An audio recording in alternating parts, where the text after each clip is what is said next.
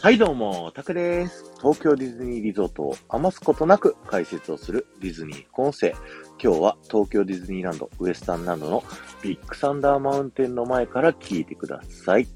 今日はですね、ビッグサンダーマウンテンは昔ウエスタン版のカリブの海賊のアトラクションになる予定だったというテーマでお話をさせていただきたいと思います。えー、時代はですね、ビッグサンダーマウンテンができる頃のカリフォルニアのディズニーランドと、あと、マジックキングダム、フロリダにある、えー、ディズニーランド。これのね、こう時代に遡るんですけれども、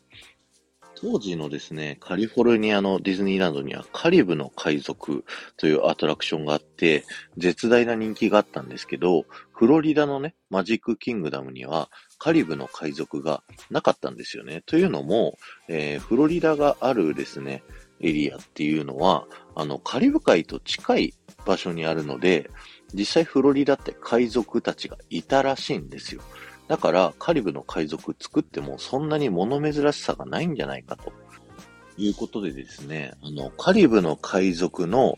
代わりに、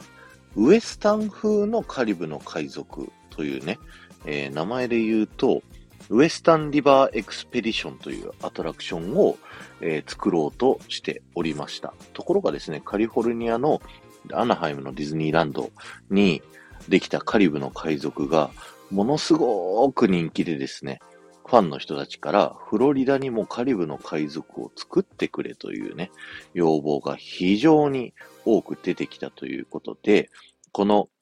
ウエスタンリバーエクスペディションの計画を一旦中止してですね、えー、フロリダにもカリブの海賊を作ったと。で、そのカリブの海賊のね、コストが非常に高かったっていうのと、あとその時代アメリカでオイルショックがですね、起きてですね、非常に不景気になってしまったので、一旦ね、このウエスタンリバーエクスペディションの計画はなくなってしまったんですけども、えー、ところがこのね、考えた計画っていうのを、えー、なくすのはもったいないということで、当時ですね、イマジニアと呼ばれる、そのディズニーのアトラクションをですね、いろいろ作っている方たちのトニー・バクスターさんっていうね、あの、ディズニーリゾートオタクには、もうすごいカリスマな方ですね。もう、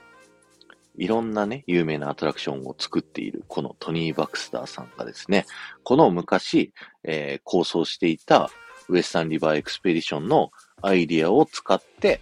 まあ、ジェットコースターを作ろうというね、そういった発想で、この今皆さんが前にいるビッグサンダーマウンテンができたというね、そういったビッグサンダーマウンテンの歴史があるので、もしかしたら、皆さんの今目の前にあるビッグサンダーマウンテンはですね、ウエスタン風カリブの海賊だったかもしれないというね、えー、そういったお話を今日はさせていただきました。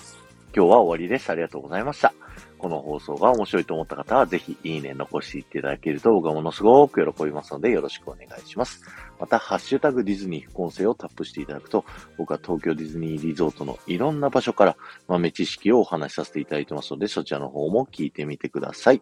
また、えー、ポッドキャストで、えー、このラジオを聞いていただいている方はですね、ぜひスタンド FM というアプリをダウンロードして聞いていただくと、いいねボタンだったり、コメントだったりを残すことができますので、ぜひそちらの方を活用してみてください。この後も夢が叶う場所、東京ディズニーリゾートで素敵な旅のひとときをお過ごしください。